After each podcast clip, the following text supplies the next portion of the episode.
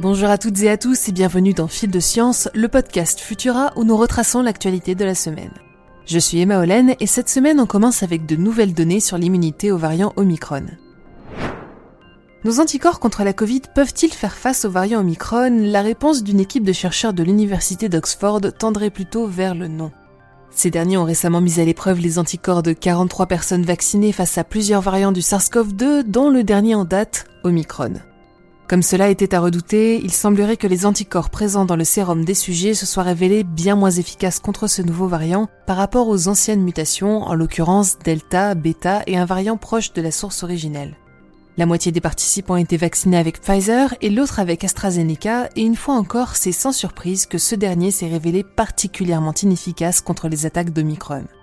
Alors que les personnes vaccinées avec Pfizer présentaient un titre moyen en anticorps neutralisant de 54 pour celui-ci contre un total de 558 pour le variant Delta, la réponse immunitaire des personnes vaccinées avec AstraZeneca était pour sa part tellement faible face à Omicron que leurs anticorps n'ont même pas pu être dénombrés. Comme nous l'avions mentionné dans notre dernier épisode, les nombreuses mutations de la protéine S d'Omicron l'éloignent considérablement des autres variants et de la souche utilisée pour concevoir les vaccins.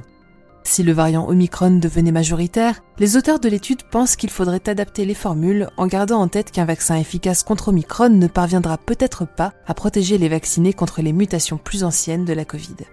Signalons tout de même que leur étude reste plutôt modeste et doit encore être validée par des pairs. Enfin, notons également que les cellules T du système immunitaire restent efficaces face aux variants Omicron chez les personnes vaccinées ou déjà infectées récemment. Les risques de faire des formes graves sont donc amplement réduits chez ces individus, contrairement aux personnes non vaccinées ou n'ayant jamais contracté la Covid. Les chercheurs continuent donc de recommander la dose de rappel afin de renforcer la réponse de ces cellules face à une possible infection. Après des années de tests sur des singes, l'entreprise Neuralink s'apprête à implanter sa puce neurale pour la première fois chez des sujets handicapés moteurs. Si la firme créée par Elon Musk parvient à obtenir la validation de la FDA, elle devrait entamer ses premières expérimentations sur les humains en 2022 avec un optimisme prudent. Son objectif premier sera d'accroître l'autonomie des personnes tétraplégiques et quadriplégiques en leur permettant de contrôler des interfaces à l'aide de leur cerveau. Rendez-vous donc l'année prochaine pour les premiers résultats. Nouvelle détection sur Mars grâce à l'instrument FREN de la sonde ExoMars en orbite autour de la planète rouge, les chercheurs sont parvenus à réaliser des mesures inédites de la composition de ces sols. Grâce à son rayon de neutrinos, ils ont en effet détecté une quantité considérable d'eau glacée ou de minéraux hydratés cachés sous une couche de poussière au fond du grand canyon martien baptisé Valles Marineris. Une découverte qui confond les planétologues dont les simulations actuelles indiquent que la présence d'eau à l'équateur de Mars devrait normalement être impossible. De nouveaux modèles plus optimistes nous attendent-ils donc pour les prochaines années? La meilleure façon de les savoir, c'est de vous abonner à Fil de Science pour ne pas manquer la nouvelle.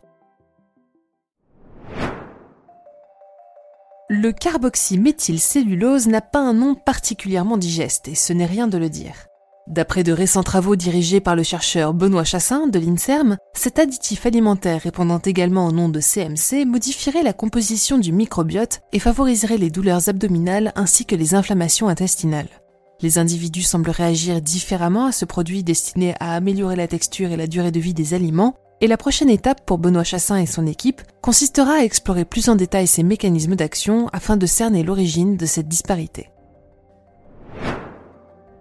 Si vous admirez les prouesses du rat au alors vous aimerez probablement les souris épineuses.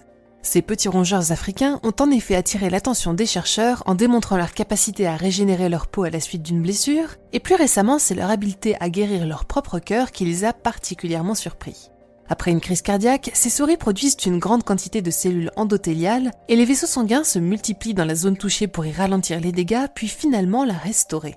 Si la guérison n'est pas parfaite, elle ne manque néanmoins pas d'ouvrir de nouvelles perspectives pour la médecine.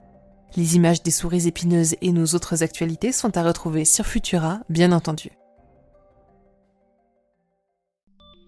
Merci à toutes et à tous d'avoir suivi cet épisode de Fil de Science. C'est mon collègue Julien Hernandez qui assurera les deux prochains épisodes, donc permettez-moi de vous souhaiter d'excellentes fêtes de fin d'année, ainsi qu'un excellent début d'année 2022. On se retrouve début janvier avec toujours plus d'actualités scientifiques, et d'ici là, je vous invite à nous retrouver sur vos apodios préférés pour ne pas manquer nos futurs épisodes. Bon week-end à toutes et tous, et à l'année prochaine